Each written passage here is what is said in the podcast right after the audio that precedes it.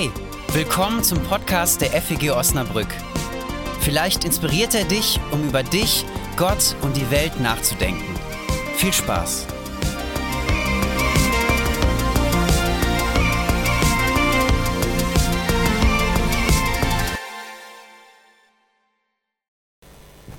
Johannes 21, 15 bis 19. Nach dem Frühstück sagte Jesus zu Simon Petrus, Simon, Sohn des Johannes, liebst du mich mehr als die anderen? Petrus erwiderte, Ja, Herr, du weißt, dass ich dich lieb habe. Jesus sagte, dann weide meine Lämmer. Jesus wiederholte die Frage, Simon, Sohn des Johannes, liebst du mich? Petrus antwortete, Ja, Herr, du weißt, dass ich dich lieb habe. Jesus sagte, dann hüte meine Schafe. Noch einmal fragte er ihn, Simon, Sohn des Johannes, hast du mich lieb? Petrus wurde traurig, weil Jesus die Frage zum dritten Mal stellte und sagte, Herr, du weißt alles, du weißt, dass ich dich lieb habe. Jesus sagte, dann werde, weide meine Schafe. Ich versichere dir, als du jung warst, konntest du tun, was du wolltest und hingehen, wo du, es dir gefiel. Doch wenn du alt bist, wirst du deine Hände ausstrecken und ein anderer wird dich führen und hinbringen, wo du nicht hingeführt werden willst. So deutete Jesus an, auf welcher Weise Petrus sterben würde, um Gott damit zu verherrlichen. Dann forderte Jesu ihn auf, folge mir nach.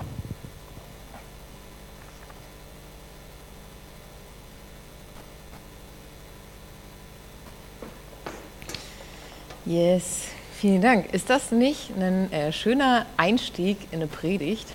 So einfach mal so Komplimente alleine finde ich Komplimente von für andere zu hören. Also ich hoffe, ihr wisst, was ich meine. Ähm, das ist irgendwie, ich weiß nicht, dann sitze ich so da denke, ah, ja, das ist irgendwie gut, das ist richtig.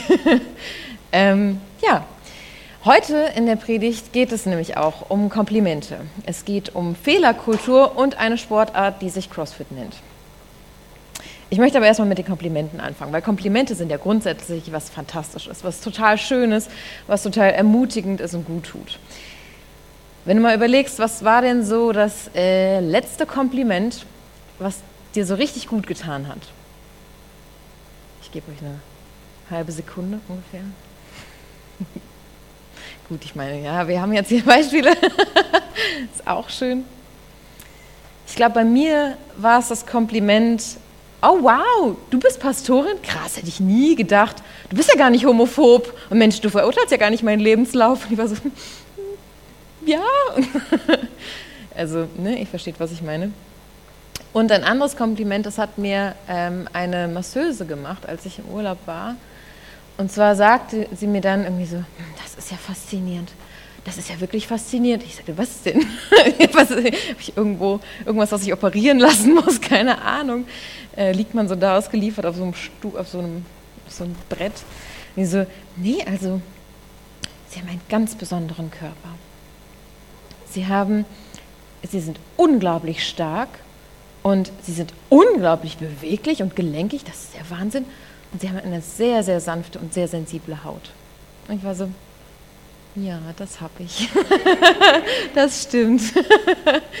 und das hat sehr gut getan, weil ich gemerkt habe, sie hat mich gesehen und wahrgenommen. Ich war so, yeah, that's true. that's, that's me.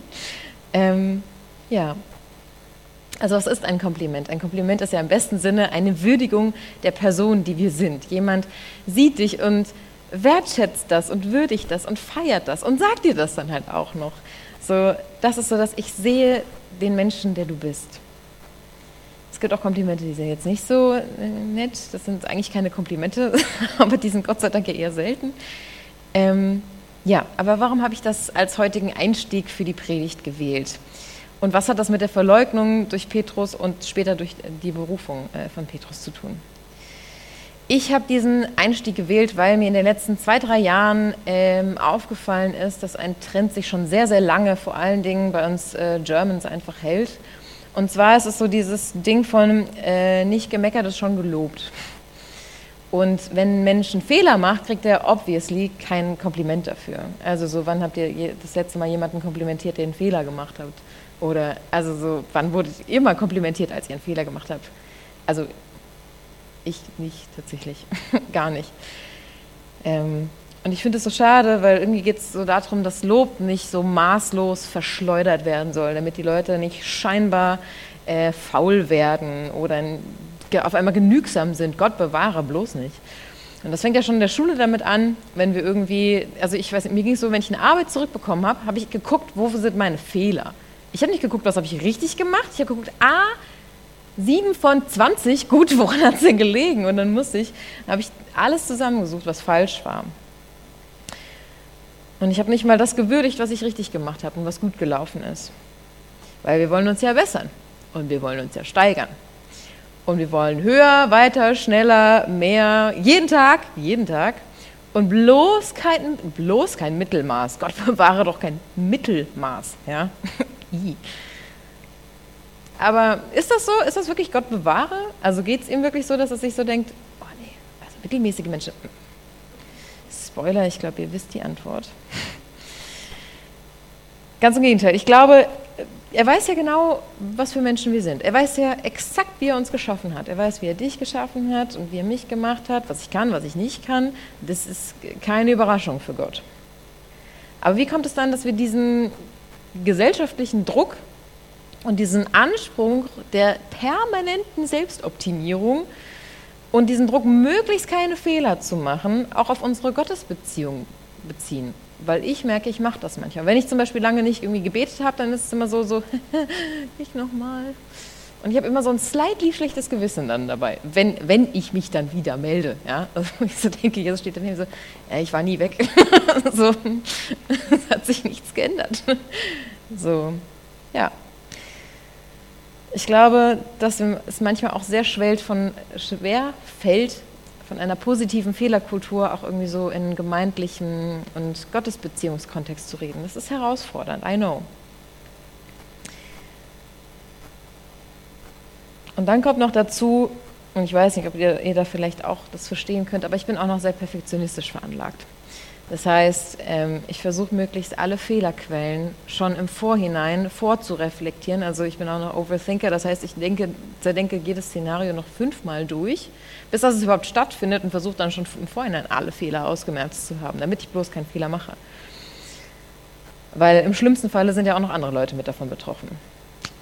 Und genau an diesem Punkt habe ich in meinem Studium sehr viele Parallelen zu Petrus auch entdeckt. Weil er mit so einer unerschütterlichen Zuversicht und mit gutem Willen ja auch bloß keine Fehler machen möchte und, Achtung, Wortwitz, felsenfest behauptet, nee, Petrus Fels, okay, Entschuldigung, ähm, felsenfest behauptet und so 100% davon überzeugt ist, dass er zu Jesus stehen wird, komme, was da wolle. Ja, sagen wir es mal so. Petrus hatte einen sehr, sehr guten Zustand. Das ist wie wenn wir einfach so ziemlich gut drauf sind. Wir sind super motiviert, haben Kraft. Ähm, für die Frauen unter uns wahrscheinlich so, so kurz vor der Eisprungphase. Da ist so richtig so, ja, ich mache das jetzt. Das ist super. Ähm, aber dann gibt es, gibt es so Momente, da ist man ja nicht so tough. Und dann hat man eine dünnere Haut und dann ist es alles ein bisschen schwerer, ein bisschen, dann kommt noch ein bisschen was von allen Lebensseiten dazu und dann ist es anstrengender. So, und Petrus war aber in diesem Zustand, ja, und sagte, ja, komme, was da wolle, ich stehe zu dir. Spoiler, er hat jetzt nicht geahnt, dass da eine Verurteilung und eine Kreuzigung Jesus mit dazugehörte. Das gehörte nicht zu, komme, was da wolle, mit dazu bei ihm. Das wusste er nur zu dem Zeitpunkt noch nicht. Er hat sich das zugetraut. Er dachte, das passt in seiner starken Ambitioniertheit. Matthäus 26, Vers 33 steht, Petrus behauptete, selbst wenn dich alle verlassen, ich werde bei dir bleiben. Und Jesus sagte dann so, na, schwierig. Leider nein, leider gar nicht. Wir merken also den ersten wichtigsten Punkt, den ich euch heute mitgeben möchte. Und wenn du ein Typ Mensch dafür bist, das mitzuschreiben, schreibe jetzt gerne mit. Erstens, Jesus weiß genau, worauf er sich bei dir einlässt. Und er liebt es. Er weiß es genau. Er wusste es schon vorher, er weiß es jetzt und er weiß auch das für, für alles, wofür du noch in der Zukunft nicht mal garantieren kannst. Das weiß er auch schon und sein Ja steht. Und ich finde, das zeigt das so schön an dieser äh, gesamten Story, also in der gesamten Beziehung zwischen Petrus und Jesus, so, wenn man sich das halt so durchliest. Ähm, keine Ahnung, Petrus ist so, so ein dahergelaufener Fischer, macht eigentlich einen ganz anderen Job und dann äh, wird er in ein komplett neues Berufsfeld reingeworfen, Menschenfischer werden, macht er, kein Ding, ist super motiviert, merkt irgendwie, ja, cool, ich gehe hier vorwärts und ich habe da jemanden, der glaubt an mich und der zieht mich hier durch und mega nice. Ähm, und es hat auch super funktioniert und er hat auch immer wieder Fehler gemacht, das lesen wir auch überall. Und der ist so richtig nach dem Motto, auch wieder sehr German, ohne Fleiß kein Preis. Ich mache das jetzt hier. Und sein Bewerbungsschreiben hätte, glaube ich, jeden Motivational Coach eingeschüchtert. Ja, aber dann fliegt dieser ambitionierte Petrus total auf die Nase. Bis hin zu dem Punkt, an dem er die eklatanteste aller Verfehlungen hat. Nämlich, dass er auf einmal, als der zum Tode verurteilte Jesus in der Nacht vor seiner Kreuzigung eben sich von eben diesem abwendet und ihn sogar dreimal verleugnet. Das ist dann eben nicht so ein Upsi, kleines Missgeschick äh, gewesen, sondern eher so ein richtig, richtig heftiger Beziehungsbruch. Schon enorm. Und jedes Mal, wenn ich diese Story höre, und ich weiß nicht, wie es euch geht, aber jedes Mal denke ich mir so, ouch, also es, es schmerzt mich beim Lesen, dass ich denke, ah, Petrus, es gibt ein Happy End. So, du weißt es nur noch nicht. Und das ist so, das ist so bitter, weil Petrus das wirklich, wirklich, wirklich nicht wusste. Er wusste nicht, dass Jesus am Ende den Tag und die ganze Welt rettet. Er wusste nicht, dass er wieder aufersteht. Er kannte nicht dieses Happiest of all ends. Und Petrus war in so einer dünnhäutigen, sensiblen Phase. Er war komplett enttäuscht. Er war komplett ausgelaugt und verzweifelt und hatte enormste Angst. Und er hatte vor allen Dingen auch noch Angst davor, auch noch am Ende mitbelangt zu werden. Weil ich meine, ne, Jesus, so Verurteilung, Kreuzigung, wer weiß, was denen blüht, die dann mit ihm rumgehangen haben. Ja, ach Petrus, so menschlich, so verständlich und trotzdem so schlimm. Ich weiß nicht, wie es dir geht, aber in manchen Phasen unseres Lebens gibt es ja Momente, wo uns das Leben mehr um die Ohren fliegt oder die verschiedenen Bereiche. Und dann sind wir einfach viel dünnhäutiger unterwegs und wir haben die Tendenz zu mehr Kurzschlussreaktionen. Ich bin dann gemein den Menschen gegenüber, die mir am wichtigsten sind. Und ich verkrümmel mich und ich habe das Gefühl, hinten und vorne nicht zu genügen und auch sowieso allem nicht gerecht zu werden. Und ich mache viel schneller Flüchtigkeitsfehler. Und ja, das geht von so Sachfehlern wie, ach fuck, ich habe die Kühltruhe offen gelassen, jetzt ist das ganze Zeug hier zunichte, bis hin zu, okay, ich habe meine Freundin richtig, meine beste Freundin wirklich richtig unfair behandelt am Telefon. Ich habe da wirklich, ich war einfach unfair und gemein zu ihr. Und das Interessante ist ja, Jesus weiß genau, worauf er sich bei uns einlässt. Er kennt dich, er kennt mich und er traut und er mutet uns unser eigenes Leben zu. Es ist immer beides. Aber er weiß auch genau, dass wir das schaffen. Und er weiß auch genau, dass er dabei ist. Das ist der Grund, warum wir das schaffen. Er kennt deine und meine emotionalen und physischen und psychischen Grenzen noch bevor wir das selber auf dem Schirm haben. Also mir geht es voll oft so, dass ich erst so, ich werde so richtig krank und dann merke ich, ah, es war eigentlich auch viel los und eigentlich hätte mal eine Pause machen müssen. Ähm, und er kennt unsere Grenzen noch, bevor wir die manchmal wahrnehmen. Siehe Petrus, also bestes Beispiel. Der wusste, Jesus wusste ja schon vorher, nee, du wirst mich verleugnen. Nett gemeint, wirklich, gutes Anliegen, aber und weißt du, wisst ihr, Jesus hat ja nicht beim letzten Abendmahl gesagt, ja, also du verrätst mich jetzt nicht direkt, aber du verleugnest mich schon. Also hier, tschüss. Ne? Hätte, also es klingt so blöd, aber es hätte er ja machen können, wenn es Jesus darum gegangen wäre, zu sagen, okay, ich möchte nur opti optimale Menschen und optimale Jünger in meinem Leben haben. Wollte er aber nicht. So. Natürlich nicht. Jesus weiß um Petrus Angst. Und ich finde es so krass, dass er das trotzdem, dass er ihn trotzdem ernst nimmt und ihm aber auch sagt so, hey, nee, ich sehe da, da, das wird schwierig, das passt nicht. Er weiß um Petrus Angst, er weiß um seine Dünnhäutigkeit, er weiß um seinen guten Willen und er weiß um seine Liebe ihm gegenüber. Also Jesus weiß, dass Petrus ihn liebt. Das ist keine, das ist keine Frage von Jesus weiß das nicht, ja, die wir eben gehört haben, sondern, und jetzt komme ich zum zweiten Punkt, eine Frage, die er stellt, eben weil er ihn kennt. Und mein zweiter Punkt ist, Jesus traut dir, in Anführungszeichen trotzdem, Aufgaben und Berufung zu. Also Mut zur Fehlerkultur.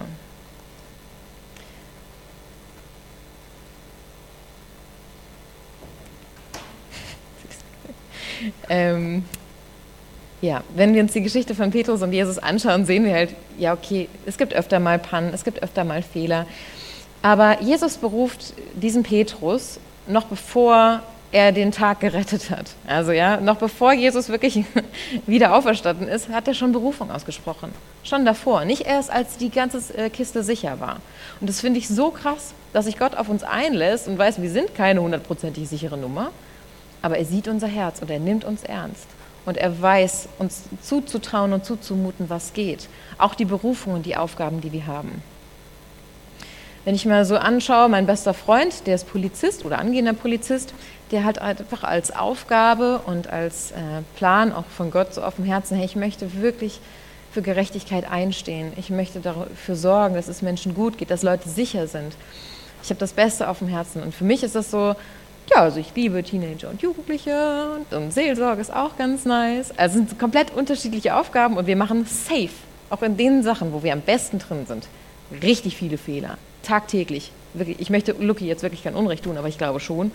Ähm, wir machen sehr regelmäßig Fehler und das ist normal. Und Jesus weiß auch darüber Bescheid. Er weiß auch jetzt über unsere Fehler, die wir jetzt machen in unserer Berufung, Bescheid. Nicht nur damals bei Petrus. Aber er bleibt an uns dran. Und falls du es nicht wusstest oder es einfach schon lange nicht mehr gehört hast, möchte ich dir an dieser Stelle nochmal zusprechen, Gott ist okay mit deinen Fehlern. Gott ist okay mit allem, was du auch nicht kannst. Das ist wirklich in Ordnung. Und ich weiß nicht, wie es euch geht, wenn ich, wenn ich wirklich eklatante Fehler mache, habe ich so ein bisschen so Selbstbescheißer äh, äh, Tendenzen. Also, ah, so schlimm war es ja eigentlich gar nicht. Ähm, und ich finde das so krass, weil Gott genau in diesen Punkten steht und sagt, vielleicht war es doch schlimm. Aber es ist nicht, es ist, es ist in Ordnung, weil ich weiß das, weil ich kenne dich und ich liebe dich, trotz und mit alledem hindurch. Und du wirst trotzdem und gleichermaßen berufen. Wir können Gott nicht mit unseren Schwächen schockieren. Ihn dazu entsetzen, gelingt einfach nicht, weil sein liebevoller Blick auf uns immer ein und derselbe ist. Er bleibt unveränderlich. Genauso wenig wie er, ich weiß nicht, einige von euch sind ja schon, vielleicht schon Eltern, ähm, ihre dreijährigen Kinder auf jeden Fehler, den sie machen, ansprechen und jeden Fehler vor, also ihr werdet den ganzen Tag nur damit beschäftigt. Also das würde ja, also das wäre fürchterlich anstrengend. Und genauso wenig macht das Gott. Er ist jetzt auch nicht so, der mit dem Rotstift die ganze Zeit daneben steht, sondern der uns äh, dabei begleitet und wie ein gutes Elternteil sagt so, ja, ja, ich weiß, komm, wir stehen jetzt trotzdem nochmal auf und probieren es einfach nochmal erneut. Kein Problem. Gott ist der Erfinder der Geduld, Freunde. Er ist der Erfinder der Geduld. Schreibt euch das hinter die Ohren oder als Tattoo. Ihr könnt mich gerne zitieren. Weil das Schöne ist, er, Jesus bleibt da. Er bleibt an uns dran. Und er liebt es weiterhin, uns Aufgaben zuzutrauen und zuzumuten manchmal. Dann ist dann immer wo ich, der Punkt, wo ich sage, so Jesus, das ist jetzt hier, jetzt musst du aber auch mit dran ziehen, das mache ich nicht alleine. Und das tut er, er ist da und das dürfen wir sagen. Und jetzt, bevor ich zu meinem dritten und letzten Punkt komme, noch ein kleiner Exkurs. Ich habe euch ja was äh, von der ähm, Sportart CrossFit erzählt. Und zwar möchte ich euch ein Beispiel in Form von einem Video dafür geben, wie für mich eine wertschätzende Fehlerkultur und eine liebevolle Gemeinschaft im Sinne Jesu aussieht, unter einer liebevollen Leiterin. Ich werde euch jetzt ein Video zeigen und das dann äh, gleich ausführen.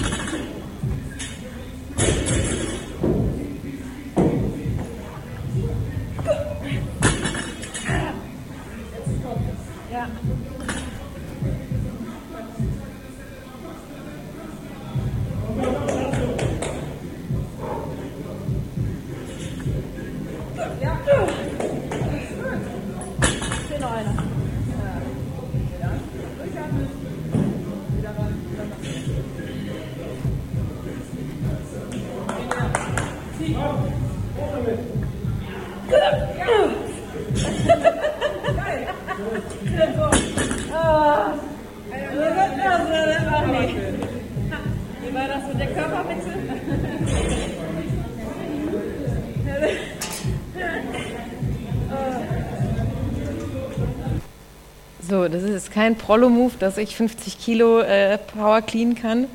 Schon auch. Aber, ähm, aber in diesem Video, das ist mir nachher aufgefallen, dass ich so dachte, ich fühle mich so, so wohl bei diesen Menschen, bei dieser, es nennt sich CrossFit Community, ist einfach auch nur eine Gemeinschaft ja, von Menschen, die halt Sport machen. Ähm, und wir haben unsere äh, Coach, unsere Head Coach, die Cindy, das ist die Frau, die da im Hintergrund äh, lief und mich gepusht und motiviert hat. Das hat so gut getan, weil ich weiß, ich darf Fehler machen. Ich weiß, ich darf das verkacken.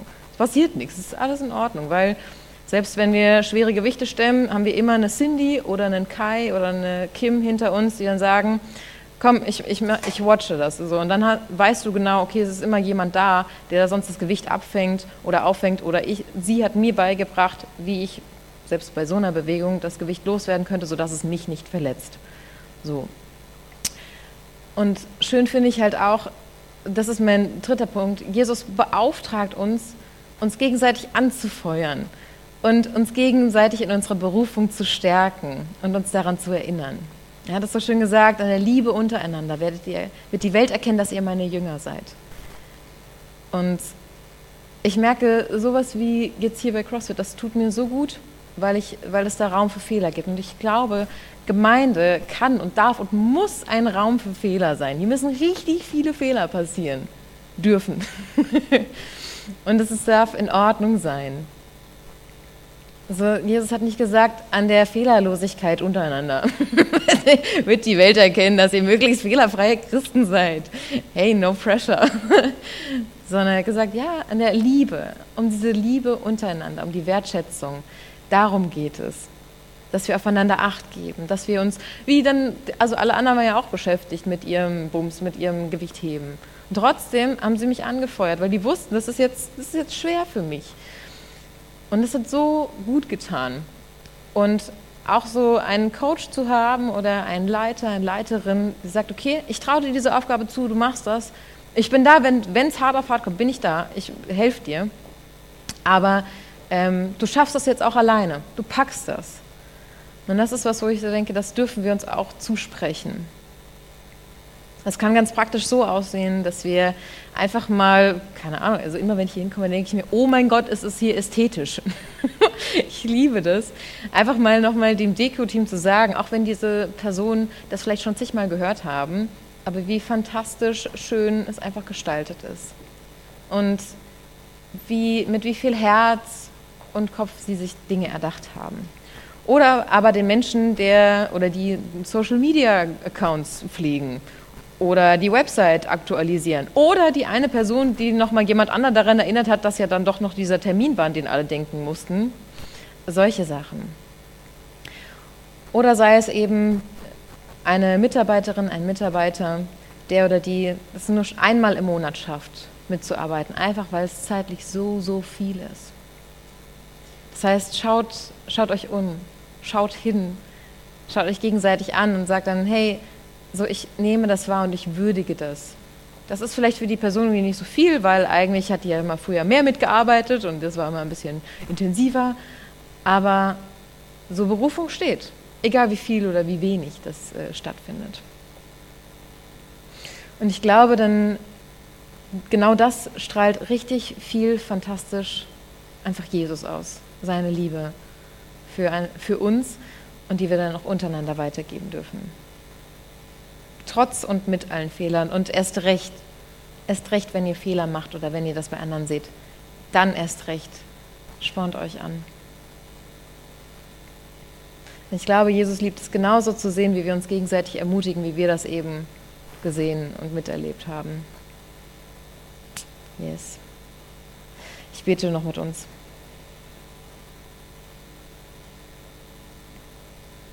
Jesus, ich danke dir dafür, dass wir in dieser Gemeinschaft gestellt sind, dass wir zusammen hier sein dürfen, dass wir dir dienen Und ich danke dir dafür, dass du Berufung über uns aussprichst und dass du, dass uns nicht die Frage stellt, liebst du mich, weil das irgendwie einen Druck auslösen soll, sondern einfach, damit wir uns auch daran erinnern, ja, wir sind geliebt und wir lieben dich, Jesus. Und wir wollen in deinem Auftrag handeln. Wir wollen deine Liebe weitergeben. In die Welt hinein, in unsere Gemeinde, in unsere Familien, wo auch immer wir halt sind. Und ich bete, dass du uns da wirklich einen Blick für schenkst, uns gegenseitig zu ermutigen und anzuspornen und anzufeuern, auch, wenn's, auch wenn Fehler gemacht werden. Ich bete, dass du uns da echt deinen Blickwinkel für schenkst und dass du uns dazu segnest. Amen.